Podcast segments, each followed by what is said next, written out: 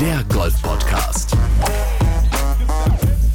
Mit Jens Zielinski und Florian Fritsch. Ja, dann sage ich mal herzlich willkommen. Es ist schon wieder Dienstag, Mittwoch, Donnerstag, Freitag, Samstag, Sonntag oder Montag. Das ist ja beim Podcast das Schöne. Man weiß nie, wann man gehört wird. Florian Fritsch sitzt vor einer Schrankwand, wenn ich das richtig sehe. Wo steckst du denn diese Woche? Ich bin jetzt tatsächlich vor ein paar Minuten hier in Köln angekommen, an der ähm, Deutschen Sporthochschule und zwar an der oh. Trainerakademie, weil ich ab morgen hier meine A-Trainerprüfung haben werde. Oh Gott. Mhm. Äh, bist schon ich sehr weiß. nervös? Hast du Grund, nervös zu sein überhaupt oder ist das ein Spaziergang? Nee, ich bin tatsächlich nervös. Also, wirklich. Also, ich meine, das ist nicht mal. Eben, ich werde hier geprüft von Leuten, die schon relativ erfolgreich waren und sind und auch super gebildet sind. Und da versuche ich jetzt auch gerade mit einem Duden bewaffnet, Wörter mir anzueignen, die hoffentlich Expertise ausstrahlen. Aha. Was wird jetzt genau geprüft morgen? Ist das ein Prüfungstag und dann bist du durch oder ist das jetzt der erste von vielen? Es sind tatsächlich zwei Prüfungstage, äh, morgen und übermorgen. Die Prüfung besteht aus drei Teilprüfungen. Zum einen die schriftliche Prüfung, die haben wir alle schon im Rahmen einer Hausarbeit angefertigt. Dann ähm, gibt es eine mündliche Prüfung, da wird es wahrscheinlich zum Thema, ach Gott, lass mich lügen, Rahmentrainingskonzeption des DGVs gehen. Ähm, da geht es dann auch um das Thema Sportpsychologie und Koordination. Und dann gibt es die lehrpraktische Prüfung und das ist auf einer Nationalkader-Ebene, auf einem Nationalkaderniveau. Dazu musste ich auch zwei Lehrproben ausarbeiten, insgesamt 16, 17 Seiten lang mit Spielerprofilen und wo sind wir überhaupt, in welchem Makrozyklus, in welchem Mesozyklus, in welchem Mikrozyklus und äh, mit welcher Trainingsform und Art werden wir jetzt arbeiten und das dann alles ganz genau ausarbeiten und dann hoffentlich auch in dieser Art und Weise praktisch umsetzen können. Aha, und dann kannst du Nationaltrainer von Brasilien werden oder so.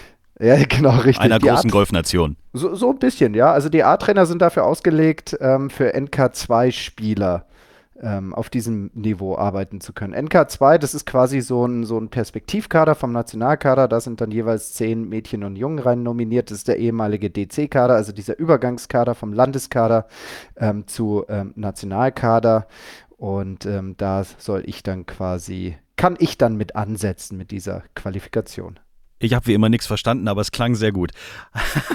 ich kann dir sagen, meine Prüfungsthemen sind ähm, Bewegungsorganisation und Bewegungskomplexität. Bewegungsorganisation, das ist das, was morgens passiert, wenn ich die Augen aufmache. Wie funktioniert das heute? Richtig. Was organisiere ich wie? Da sieht es noch äh, sehr komplex aus, deine Bewegung, wenn du aufstehst. Ja. Und nach dem ähm, ersten Kaffee wird es so langsam zu einer organisierten Bewegung, also Bewegungsorganisation. Ja. Okay. Und das zweite Thema hat tatsächlich jetzt auch mit unserem Gast zu tun. Das hat nämlich ein bisschen was mit ähm, Aufmerksamkeit und Konzentration zu tun. Also da sind wir so eher so psychisch unterwegs, weißt du, mental. Mhm. Ja gut, dann gucken wir doch mal. Ich glaube, jetzt wird ein richtiges Fachgespräch gleich losgehen. Ich freue mich sehr. Wir haben schon seit Wochen immer mal wieder auf Instagram geschrieben. Dann habe ich sie plötzlich im Fernsehen gesehen und dann habe ich gedacht, komm, jetzt müssen wir die Chance mal wirklich beim Schopfe packen und gucken mal, ob sie vielleicht zur heutigen Aufnahme Zeit hat. Und sie hatte Zeit und sie hat Zeit. Wir freuen uns sehr. Verena Scholz ist uns zugeschaltet. Guten Abend, guten Tag, Verena. Guten Abend euch zwei. Schön, dass es endlich geklappt hat. Ja, eben. Erstmal die Frage, hast du alles verstanden, was Flo gerade erzählt hat, was er da morgen alles machen muss? Also ich war eigentlich äh, super froh, dass mein A-Trainer echt schon lange äh, hinter mir liegt und ich ihn abgeschlossen habe. Jetzt wollen wir erstmal für alle, die vielleicht jetzt überlegen, Verena, Verena, wer ist das denn überhaupt? Also Verena Scholz ist im Licher Golfclub, wenn ich richtig informiert bin. Genau. Du bist PGL-Golflehrerin. Ja. Ähm, warst auch schon mal deutsche Meisterin, wenn ich das richtig noch im Kopf habe. Stimmt und auch unter anderem für die Jugendarbeit im Hessischen Landesverband zuständig. Genau, ich bin Landestrainerin für die Mädchen. So, und vor ein paar Wochen hast du versucht, Sebastian Puffpaff, den Moderator von TV Total, das Golfen beizubringen. Genau, habe ich, hab ich versucht. Ich fand, der hat es doch echt ganz gut gemacht. Der hat doch vorher schon mal so einen Schläger in der Hand gehabt, oder? Hat der gleich jetzt, die das hat mich jetzt jeder gefragt. Ähm, ich habe mich ja lange mit ihm auch unterhalten den ganzen Tag. Ich, also er spielt sehr gut Tennis. Und ja. er hat mal Baseball ein bisschen gespielt. Oh, okay. Und das ist eine ganz gute Kombi, glaube ich. Und wir haben natürlich auch ein bisschen länger trainiert, als man es jetzt im Fernsehen gesehen hat. Und er hat am Anfang natürlich auch mal jetzt den Ball nicht getroffen und ein paar Topper gemacht. Aber er hat wirklich auch, finde ich, sehr, sehr schnell gute Schüsse gemacht. Und auch einen Driver gut getroffen. Und ich glaube aber nicht, dass er wirklich schon vorher trainiert hat. Okay. Glaubst du denn, dass er jetzt mit Golfen anfängt und das weiter durchzieht? Also ihm hat es total Spaß gemacht. Er hätte am liebsten noch weiter Bälle geschlagen, weil wir haben gesagt, okay, jetzt gehen wir auf ein Loch und jetzt machen wir das. Und er so, kann ich nicht noch ein bisschen Bälle schlagen? Das macht so Spaß. Kann ich doch mal den Driver haben? Ja, also ich Okay. glaube, er fand es gut und ich glaube, er war überrascht, wie locker es da zuging. Und ähm, ja, also ich glaube, der kommt noch mal. Wie war das denn? Haben die irgendwann bei euch im Club angerufen? Haben die dich direkt kontaktiert oder, oder wie, wie lief das überhaupt ab? Also er hat ja im, im Fernsehen wurde behauptet, er hätte die US Masters gesehen und weil die Bäume umgefallen sind, fand er das irgendwie spektakulär, was ja eigentlich völlig die Katastrophe war. Und deswegen wollte er jetzt auch mal Golf spielen. So ähnlich habe ich es irgendwie verstanden, aber wie lief es in Wirklichkeit ab? Man kann sich jetzt ja schon denken, dass die ein bisschen vorher planen müssen. Und ähm, ja, die Masters sollte schon der Aufhänger sein. Und die haben mich einfach über Instagram angeschrieben, weil sie eben gesehen haben, dass ich da viel, viel mache als Golflehrer und viel poste und unterwegs bin. Und haben gefragt, ob ich denn Lust hätte, ihm Golf beizubringen. Dann habe ich gesagt, Und- ich bin im schönen Licher Golfclub, wollt ihr nicht einfach vorbeikommen? Und dann habt ihr da einen ganzen Tag miteinander verbracht oder waren das nur ein paar Stunden? Wie, wie läuft so ein. Also, Fernsehen ist ja saukompliziert normalerweise, so vom Setting. Golf ist, ist auf einem riesen, auf einem riesen Areal, Kameras und das ganze Gedöns. Uns erwartet das ja nächste Woche ähnlich auch äh, im äh, Golfclub Berlin-Wannsee, wenn wir unser Match austragen. Da sind auch äh, von Sky zwei Kamerateams dabei. Auf was müssen wir uns denn da einstellen? War das relativ kompakt oder ist das irgendwie plötzlich so ein. Ist der ganze Golfclub zum Stehen gekommen? Nein, total kompakt. Also es waren ähm, zwei Kameramänner und ein bisschen natürlich ähm, so Regieleitung und äh, Maske dabei, aber wirklich übersichtlich. Wir haben auch überhaupt nichts abgesperrt. Also wir haben uns einfach nur dahin bewegt, wo es gerade gut war. Haben natürlich mal vielleicht einen Flight durchgelassen, aber es war wirklich auch sehr, sehr spontan. Also wir haben auch vorher gar nicht groß abgesprochen, was wir miteinander reden. Also wir hatten natürlich die ganze Zeit das Mikro an. Ich glaube, wir waren sieben Stunden unterwegs. Haben Sieben! wir, ja, haben uns die ganze, ja, wir haben auch viel, also wir haben auch ein Warm-up eigentlich noch gemacht. Wir waren auch Du noch lieber Gott. Bunker üben. Dann waren wir natürlich länger auf der Range. Dann äh, sind wir auf dem Platz, haben das Loch gespielt und ja, also du sprichst dich eigentlich gar nicht vorher so konkret ab. Ich meine, natürlich sagst du, okay, wir stellen jetzt ihn vor, wir stellen dich vor, wir sagen, wo wir sind und sowas, aber so der Dialog ist eigentlich relativ spontan. Und ja, so, auch, was, was meinst du, wo ist jetzt ein schönes Loch? Komm, dann gehen wir mal dahin. Dann waren ja auch, also ich fand es total cool, dass Karts an dem Tag verboten waren, weil dann kommt dieses Klischee nicht so ins Spiel. Die fahren alle da mit ihrem Wegelchen immer nur zum Ball, schlagen einmal und fahren wieder weiter. Ich meine, es ist ja wunderschön für Leute, die vielleicht nicht mehr so gut laufen können und so, aber ich sage jetzt mal, auch die, die, der normale Amateur läuft ja eigentlich bei uns. Und, und, und so ein Athlet oder ein Leistungsspieler, der trägt seine Tasche. Und die Mhm. Karts waren verboten, deswegen mussten wir dann laufen und haben unsere Tasche getragen und das fand ich eigentlich schon, das fand ich gut. Und dann sind die halt mit der Kamera hinter uns her einfach. Manchmal sind wir ein bisschen zu, zu weit voraus, weil wir uns unterhalten haben. Und die so, stopp! Wir wollen noch filmen, wir wollen euch hören, genau. Und wie war es dann für dich und für den Club, das dann im Fernsehen zu sehen? Konntest du, also klar konntest du dich noch an alles erinnern, aber wenn man sieben Stunden dann plötzlich in einer Viertelstunde oder in zwölf Minuten oder wie lange das war, zusammengekürzt sieht, ist ja schon nochmal ein bisschen was anderes. Alles ganz schnell hintereinander so, aber in Wirklichkeit habt ihr ja sieben Stunden miteinander verbracht. Ja, ist natürlich schon spannend, weil du siehst es vorher nicht. Du weißt ja nicht, wie, was, was sie zeigen. Ähm, Du weißt nicht, wie, halt- wie habe ich denn da ausgesehen? Was habe ich da nochmal gesagt? War der, war der Satz vielleicht gar nicht kein deutscher Satz oder sowas? Ähm, also in sieben Stunden passiert es ja vielleicht auch mal. Also man guckt schon so ein bisschen kritisch hin und denkt so, hoffentlich äh, passt alles und hoffentlich sieht's gut aus. Und Ja. hoffentlich kommen wir gut rüber. Also wir, ja, dass das irgendwie ein schöner, lockerer Tag war. Aber ich glaube, so was ich jetzt an Feedback bekommen habe, fanden die Leute das eine gute Werbung fürs Golf. Am Ende des Films, äh, aber das war gestellt, hoffe ich, äh, hat sich ein Paar beschwert, das irgendwie immer warten musste. Was soll am- ich am dazu jetzt Loch. sagen? War das, war das echt oder war das, war das ähm, geplant echt? Ey, leider A. Oh Das war echt? Okay. Das war echt, ja. Oh. Und die waren aus dem Club oder waren das hoffentlich Ach, Gäste? also ich glaube, dazu sage ich jetzt nichts. Jetzt gehen wir weiter, jetzt gehen wir nach Hause. Sie werden ja hier nie fertig. Ihr das waren garantiert wieder, das waren garantiert wieder meine Günther und Sibylle, wie immer. Oder was Ja. Hansi hilft? Weiß man auch nicht. alles, alles Also haben auf jeden Fall auch, ähm, es gab aber auch andere Beispiele, die dann gesagt haben, wir spielen direkt durch, wir wollen ja nicht bei TV, TV Total als Einspieler kommen. Mhm. Spannende Geschichte auf jeden Fall. Und äh, auch schön, dass der Golfsport es in, über solche Wege dann auch irgendwie ins, ins Fernsehen schafft. Und ich, ich fand das wirklich sehr unterhaltsam und ich fand es auch toll, ähm, wie er es auch gemacht hat. Also nicht so dieses, ein bisschen logischerweise hat das Klischee natürlich ausgepackt. An der Klamotte hast du es gesehen und an dem, Ja. wie er sich so verhalten hat. Aber ich glaube, ah, es geht fast nicht anders. Äh, es hätte auch nicht gepasst, wenn er gesagt hätte, das war alles früher so, heute ist das ganz easy peasy und etwas lockerer geworden. Dann wäre es nicht TV total gewesen. Von ja, daher gesehen war es schon zu keine, erwarten. keine seriöse Nachrichtensendung. Das musste ja ein bisschen Eben. lustig sein. Ja, also. Ja. Aber ich denke, Aber schön, dass es Spaß gemacht hat. hat Spaß gemacht und ich denke, so ist es auch rübergekommen. Du machst ja viel und deswegen ist TV Total ja auch wahrscheinlich auf dich aufmerksam geworden. Du machst unheimlich viel äh, in Social Media. Ich glaube auf Instagram. Also, wie viel Filme machst du jede Woche? Das ist ja, oder wie viel Clips oder wie viel Fotos? Das ist ja Wahnsinn. Also ich versuche schon eigentlich jeden Tag was zu posten. Ähm, Jeden Tag. jeden Tag. Mittlerweile bin ich sehr geübt drin. Das heißt, es geht relativ schnell. Ich weiß, wann steht die Sonne wo, äh, wo kann Mhm. ich am besten aufnehmen, wann ist der Platz leer. Ich überlege mir natürlich vor, was möchte ich machen, Okay. äh, welche Themen möchte ich machen. Ich mache ganz viel so kleine Tipps oder kleine Drills, ähm, dass so ein bisschen die Leute auch was mitnehmen können. Ich zeige auch gerne ein bisschen unsere Sportart, weil ich die echt faszinierend und cool finde.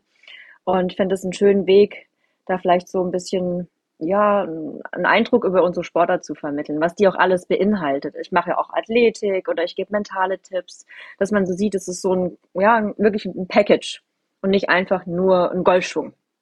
Und da gibt es Ja. auch ganz äh, viele Sachen, die man üben kann und es ist abwechslungsreich und es macht Spaß. Und also mir macht es total Spaß, immer noch Golf zu spielen und ich hoffe, man sieht es immer ähm, auf meinen Videos auch, dass ich den Sport einfach Stellst immer fest- total cool finde. Ja. Wer- Werden Leute über Instagram zum Beispiel jetzt dann auch darauf aufmerksam? Also gibt es jetzt quasi so diese neue Zielgruppe, die man vielleicht dadurch erwischt? Früher war es ja so, du bist dann irgendwann auf die Idee gekommen, das vielleicht mal auszuprobieren und dann musstest du erstmal gucken, wo ist der nächste Verein um die Ecke. Dann bist du vielleicht da mal, hast dich getraut, da mal hinzufahren und dann hast du vielleicht einen Schnupperkurs gemacht. Ähm, Gab es bei dir jetzt schon mal den Moment, dass vielleicht jemand gesagt hat, ich habe das auf Instagram gesehen und jetzt bin ich hier? Ja, ich hatte mal, also bei uns, die kam dann leider nicht zu uns in den Licher Golfclub, aber ich habe schon öfter mal Rückmeldungen bekommen, ähm, dass es so Spaß macht ähm, auf, auf Golfen. Weil Ja. das so, so anders aussieht, als man es halt sonst vermittelt bekommt. Und das ist so total irgendwie dynamisch und, und jung und, und, und sportlich rüberkommt. Und dass man da gerne jetzt mal anfangen möchte und das ausprobieren möchte. Dann hast du alles richtig gemacht. Ist es der richtige Weg oder ist das äh, oder gibt es noch andere neue Ideen oder Wege, vor allen Dingen die Kids zum Golfen zu bringen? Ach, ich denke, da ist es immer wi- wirklich wichtig, dass der Golfclub vor Ort ein gutes Programm hat, dass er das interessant für die Kinder gestaltet, dass er auch schaut, wie kriege ich Kinder überhaupt auf meine Anlage, also wie kann ich an die Schulen gehen, wie kann ich für die für den Sport begeistern, ähm, auch die Vorteile ablegen, vielleicht bei den Eltern, die Angst haben, dass es irgendwie sehr, sehr teuer ist, wenn sie ihr Kind auf die Anlage bringen. Und das ist es ja ganz oft nicht mehr. Also bei uns kostet in Lich eine Jugendmitgliedschaft 100 Euro im Jahr, da ist das Training inklusive, du kriegst Leihschläger erstmal. Also das ist ja wirklich machbar. Und ähm, ich denke, wenn da die Clubs sagen, wir gehen mal an die Schulen, wir machen Werbung und wir machen ein ganz spannendes, interessantes Jugendtraining, wo die, wo die Kinder auch viel spielen und spielerische Elemente haben und auch ein bisschen Wettkampf haben, so wie in anderen Sportarten. Also wenn du Handball spielst, dann hast du halt auch ein Handballspiel in jedem Training. Und wenn du bei uns nur auf der Range stehst und Bälle schlägst, dann fragst du dich ja wahrscheinlich als Kind für was. Ist ja auch langweilig, nur Bälle schlagen eine Stunde. Also das muss ja schon so aufgebaut sein, dass es wirklich interessant ist. Hilft natürlich immer, wenn man einen Kurzplatz hat oder so, so ein paar Dreiplatz. Das ist natürlich immer super, dass man die Kinder da auch schnell rausschicken kann. Wenn die auf einen großen Platz gehen müssen, ist es ja immer schon auch ein bisschen einfach lange Löcher dann. Ich habe mal in der DGV-Rahmen Trainingskonzeption, jetzt natürlich auch als Vorbereitung Ja. auf die Geschichte hier diese Woche gelesen, dass, dass es für Kinder so, so drei gewisse Hauptmotive geben könnte, warum sie Golf spielen. Ne? Einmal so ein bisschen so ein Leistungsmotiv, ich will in der Mannschaft spielen, will Turniere spielen, keine Ahnung, irgendwas. Sie fühlen sich geborgen an, der, an dem Ort, Mhm. ja. Ähm, also fühlen sich wohl und geborgen oder auch ähm, gesellschaftliches Motiv. Ja, also Ja. meine beste Freundin ist da oder sonst irgendetwas. Und ich habe irgendwie das Gefühl, das ist jetzt so meine Wahrnehmung, dass äh, von vielen Erwachsenen, die sich da super engagieren für die Kinder in den Golfclubs, dass da meistens immer nur über das Leistungsmotiv gegangen wird. Also, hey, wir müssen Turniere für die Kinder veranstalten. Hey, wir müssen Training für die Kinder veranstalten. Also alles scheint so ein bisschen auf Leistungsentwicklung ähm, aus zu sein. Und gerade diese anderen Dinge, die auch ich in meiner Jugend erleben durfte. Also wir hatten einen Jugendwart, der hat dann Übernachten in den Garderoben organisiert. Der hat dann organisiert äh, Schnitzeljagd auf dem Golfplatz. Also Dinge, die auf dem Golfplatz stattfinden, aber Ah, mit dem geil. Golfen primär nichts zu tun hatten. Und ich glaube, das hat mich sehr stark am Golfen gehalten, weil damals war mein Leistungsmotiv noch nicht so ausgeprägt. Würdest du sagen, dass diese beiden anderen Motive nicht so ganz die Beachtung finden, die sie vielleicht verdient hätten? Das kann in vielen Clubs oder in manchen Clubs, ich kenne ja nicht alle, ähm, sicherlich auch der Fall sein. Da brauchst du dann immer einen engagierten Jugendwart, der da Lust drauf hat, das zu machen. Aber ich, eigentlich bietet sich Golf dafür super an. Also mein Sohn spielt ja auch Golf und er sagt immer, er findet an dieser Sportart so cool, dass er den ganzen Tag da abhängen kann. Also er braucht sich jetzt nicht verabreden, wie ich brauche jetzt immer einen Partner, wie beim Tennis oder ich brauche eine Mannschaft, wie beim Volleyball, sondern der geht auf den Platz, dann hängt er den ganzen Tag da ab. Und die spielen auch nicht den ganzen Tag Golf. Die spielen auch mal Fußball oder die spielen mal Hockey, die holen sich eine Pizza, die sitzen mal irgendwo rum und chillen und dann spielen sie halt mal wieder neun Loch und dann hängen die, aber wenn die, wenn die Ferien haben, kann das ja wirklich von morgens sieben bis abends 22 Ja. Uhr sein und dann wird noch gegrillt auf der Range oder so. Und das ist, glaube ich, was dann auch so, was so schön ist. Und dann sind da ein paar Jugendliche und man verbringt einfach den Tag da zusammen. Was meinst du, was müsste dann auf so einem Golfclub sein, damit solche Dinge sich entwickeln können? Also reicht es, wenn man da einfach irgendwo ein paar Steine hat, wo man, wo man Feuerchen machen kann und, und Marshmallows frittieren kann, oder braucht es da mehr? Also ich glaube schon, dass es vielleicht am Anfang auch ein bisschen organisiert sein muss von dem Jugendwart, dass man sagt, wir machen vielleicht auch mal Videoabende oder wir bauen oder wir ähm, haben auch einen Raum, wo die Jugendlichen sich treffen können. Wir haben ein bisschen Material, vielleicht stellen wir einen Basketballkorb hin. Das reicht ja meistens, wenn du das Angebot bereitstellst, dann nutzen sie es ja auch, ne? Oder wir haben ein paar Hockeytore, ein paar Fußballtore und wir machen vielleicht auch ein paar Jugendturniere, wo es eben auch ein bisschen Rahmenprogramm gibt oder die, die Kids dürfen mal auf der Range eben übernachten in Zelten oder wir grillen und sowas, dass du so ein bisschen Angebot schaffst. Und ich glaube, wenn die das mal annehmen und sich kennenlernen, dann hast du eh Gruppendynamik. Dann verabreden die sich, kommen und dann machen die da ihr Programm den ganzen Tag. Und gerade auch, also bei Mädchen ist es natürlich auch so, dass der soziale Faktor enorm wichtig ist. Die brauchen ihre Gruppe weil die sagen auch, das ist das Schöne am, am Sport, finden sie, dass es auch so ein bisschen ähm, ihr Escape Place immer ist. Da Hm. kommen sie irgendwie mal weg von dem Schulstress oder wenn sie mal zu Hause ein bisschen Trouble haben und können da entspannen.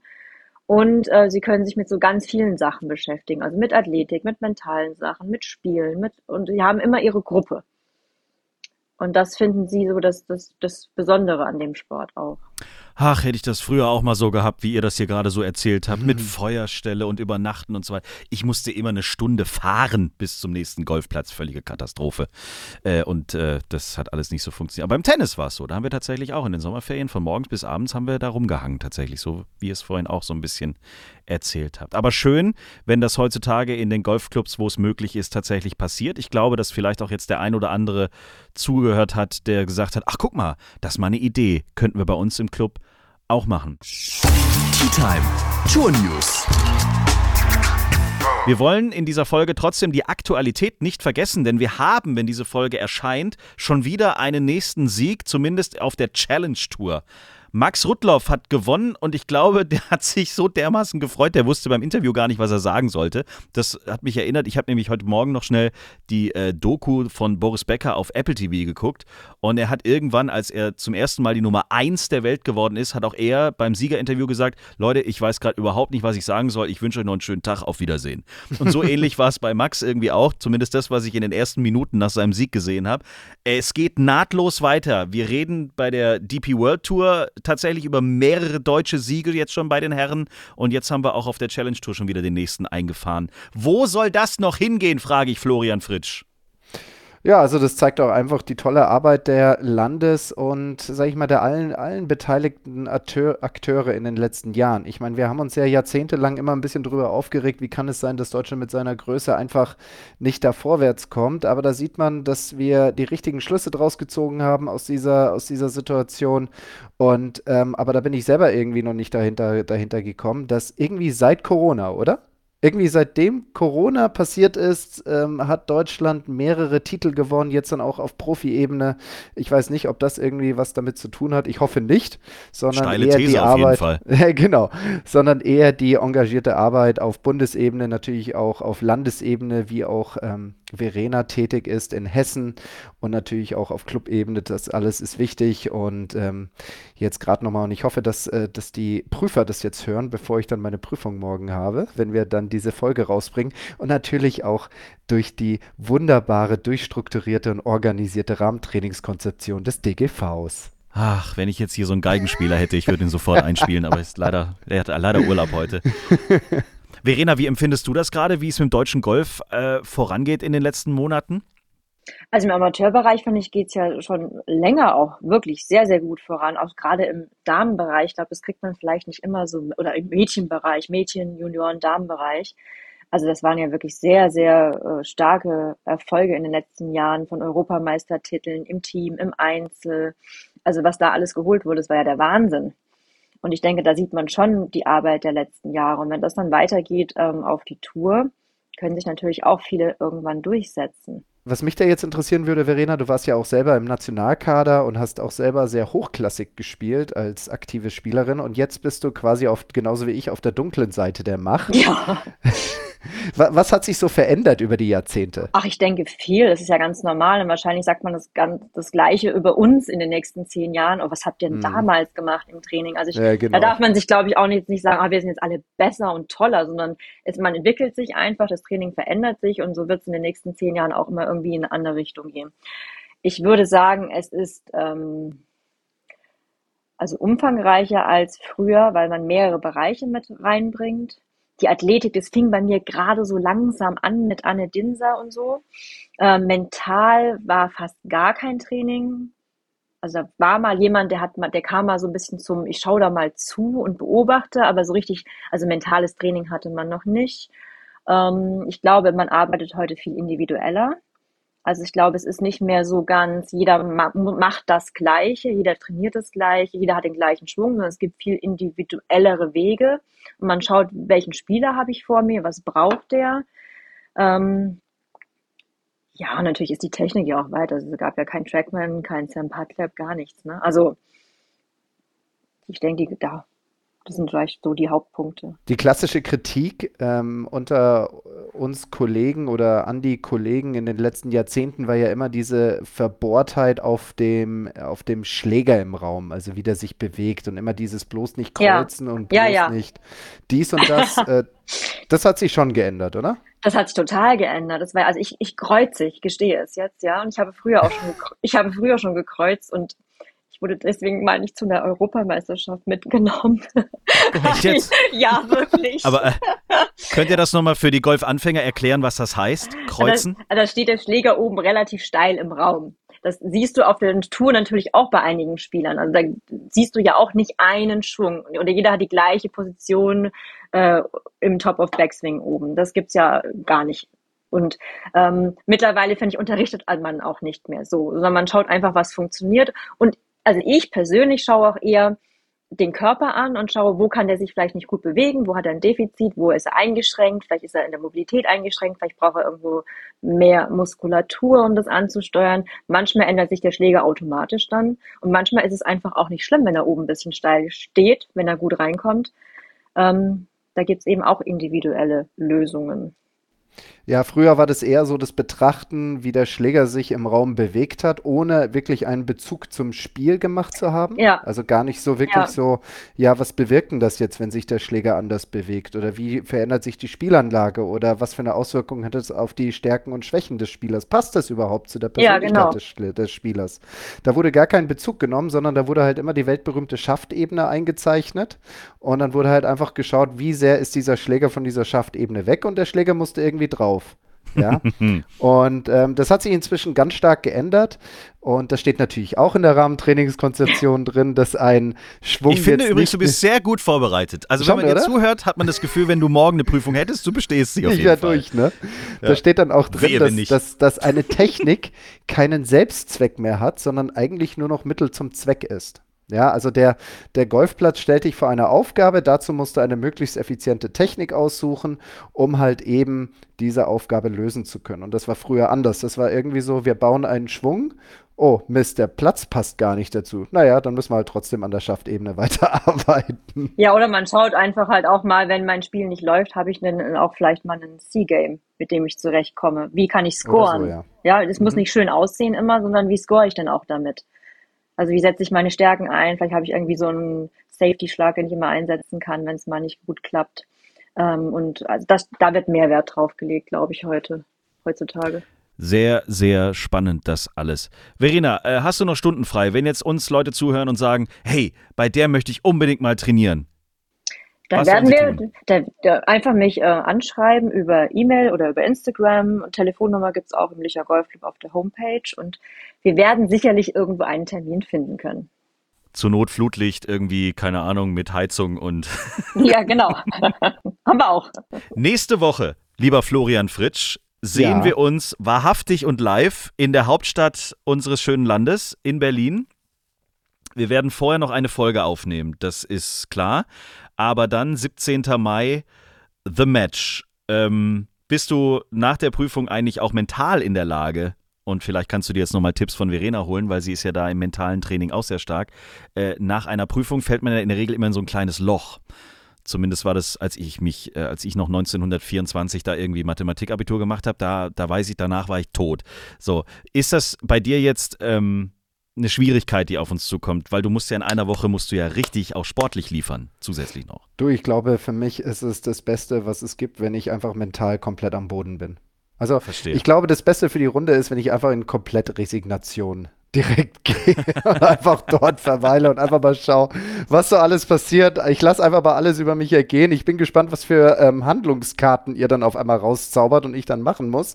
Aber gerade das Thema, und da sind wir dann auch wieder bei koordinativen Fähigkeiten mit Umschalt- und Anpassungsfähigkeit, äh, da, das wird ganz, ganz wichtig sein. Ich glaube irgendwie nicht daran, dass ein Großteil meiner Schläge mit irgendwelchen Standard- und natürlichen Setup-Positionen oder Schwungbewegungen zu tun haben wird.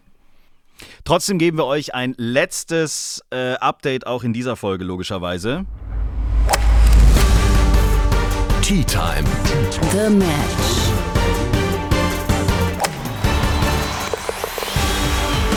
The Match wird präsentiert von Ping.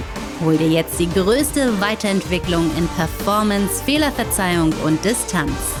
Die neue G430-Serie von Ping. Alle Infos unter www.ping.com.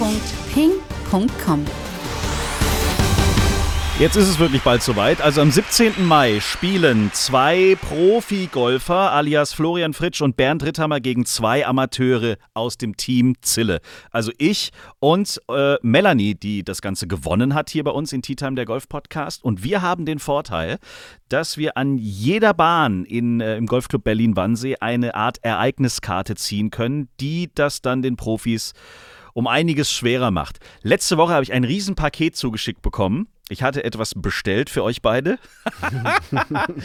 Toll. Äh, das kann ich jetzt heute mal erzählen. Also ihr werdet ein Loch mit einer sogenannten Alkoholbrille spielen. Oh Diese Gott. Brille zaubert euch, wenn ihr sie aufsetzt, das Gefühl ins Gehirn, dass ihr 1,7 Promille im Blut habt.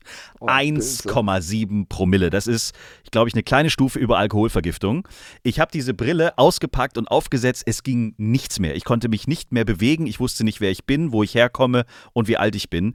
Diese Brille wird euch auf einer Bahn in Berlin-Wannsee leider um die Ohren fliegen. Ihr müsst sie aufsetzen. Gott. Das wollte ich heute einfach mal verraten, weil ich so glücklich darüber bin, dass diese Brille so stark ist. Ich bin gespannt, was dann plötzlich passiert. Hast du schon mal mit 1,7 Promille Golf gespielt? Ich glaube nicht. Ich, ich habe mal, ich hab mal mit Karte am nächsten Tag gespielt. Das lief eigentlich ganz gut, aber mehr will ich dazu auch nicht sagen. Nicht, dass manche hier meinen, hey cool, Alkohol ist äh, leistungssteigernd.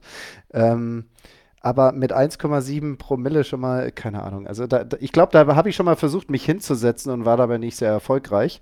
Ähm, also von daher, ich will gar nicht wissen, wie es dann ist, wenn man versucht, da so einen Golfball zu treffen. Also echter Alkohol wird erst nach der Runde ausgegeben, das haben wir ja auch äh, vorher ausgemacht. Also es wird während der Runde jetzt keine Alkoholexzesse geben, aber diese Brille ist auf einer der 18 Bahnen auf jeden Fall am Start. Melanie ist schon wieder im Trainingslager, habe ich auf Instagram gesehen. Die ist jetzt gerade irgendwo, ich weiß nicht, Lanzarote, Teneriffa, ich, äh, ich habe keine Ahnung, aber die ist auf jeden Fall jetzt voll, voll drin. Ich muss auch noch irgendwie gucken, dass ich vor nächster Woche irgendwie dann doch auch nochmal meine Golfschläger in die Hand nehme, aber das wird schon irgendwie funktionieren. Also 17. Mai, Berlin-Wannsee. Ein Team von Sky ist mit dabei. Zwei Kamerateams, genauso wie bei TV Total, guck mal. Und äh, dann gibt es das irgendwie eine Woche später schon, ähm, immer zwischen der DP World Tour und der USPGA Tour auf Sky Sport Golf. Es wird ungefähr eine Stunde lang gehen. Es wird mehrfach ausgestrahlt, habe ich mittlerweile erfahren, also nicht nur einmal. Und man kann es dann auch auf Sky on Demand, äh, online jederzeit gucken und wir werden es auch bekommen. Wir dürfen es auf YouTube stellen. Also jeder, ihr müsst jetzt nicht extra ein Sky-Abo abschließen. Äh, jeder von euch da draußen kann das dann danach auch gucken. Ähm, Genau, und so langsam wird es heiß. Nächste Woche ist es dann mhm. schon soweit, 17. Mai. Aber wir hören uns vorher nochmal und in der Folge vor dem großen Match wird dann auch der Geschäftsführer des Golfclubs Berlin-Wannsee nochmal ein paar Einzelheiten über den Club erzählen. Es ist ja wirklich der älteste Golfclub Deutschlands. Das ist ja schon eine historische Wiese, auf der wir da spielen werden. Ich weiß nicht, ob, äh, ich glaube, da haben auch früher mal Krönungen stattgefunden, um jetzt auch nochmal die Aktualität Bestimmt. der Woche irgendwie hier so mit, mit reinzubringen. Äh, Verena, hast du noch einen letzten äh, Tipp vielleicht für, für mich oder für uns Amateure, mit, mit welchem unglaublichen Trick wir die Jungs noch mehr mental völlig in den Boden drücken können? Gibt's was, was, was immer wirkt? Immer, was das Spiel auch komplett zerstört? Also auf die Schiene gehe ich ja meistens gar nicht. Ich sage meinen Spielern immer, die sollen bei sich bleiben und an sich arbeiten und sich eher ähm, einen, so in einen Tunnel oder eine Seifenblase begeben und sich vom Rest abgrenzen und gucken, dass sie gut performen und nicht die anderen fertig machen. Also mhm. vielleicht eher an euch arbeiten. Dass ihr so stark wirkt und so selbstbewusst, dass ähm, ja, die Gegner einfach Angst vor euch haben. Ja, ja, ich habe eh, also ich bin sehr gespannt. Die beiden werden ja eh vor Kraft nur so da strotzen und an der Eins schon stehen und sagen, was wollt ihr ja eigentlich? Wir haben ja gar keine Chance eigentlich. Wir können ja wirklich nur mit unseren Ereigniskarten gucken, dass wir das Leben denen irgendwie ein bisschen schwerer machen. Und da sind wir schon ganz gut ausgestattet. Das möchte ich an dieser Stelle nochmal ganz laut sagen. Der Rest muss dann halt auch irgendwie so halbwegs funktionieren, aber das sehen wir dann äh, nächste Woche.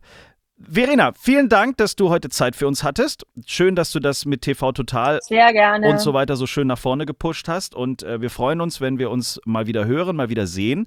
Und äh, äh Grüße ins schöne Hessen. Dankeschön, ich danke euch. Viel Glück bei der Prüfung, Florian. Danke, ja, ich Verena. Drück die Ciao. Daumen. Ciao. Danke. Ciao.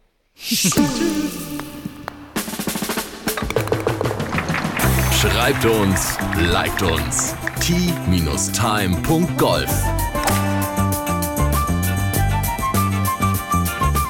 Tea Time, der Golf-Podcast. Auch auf Facebook und Instagram. Tea Time. Tea Time ist eine Produktion von Pot Ever. Infos und noch mehr spannende Podcasts gibt's auf potever.de.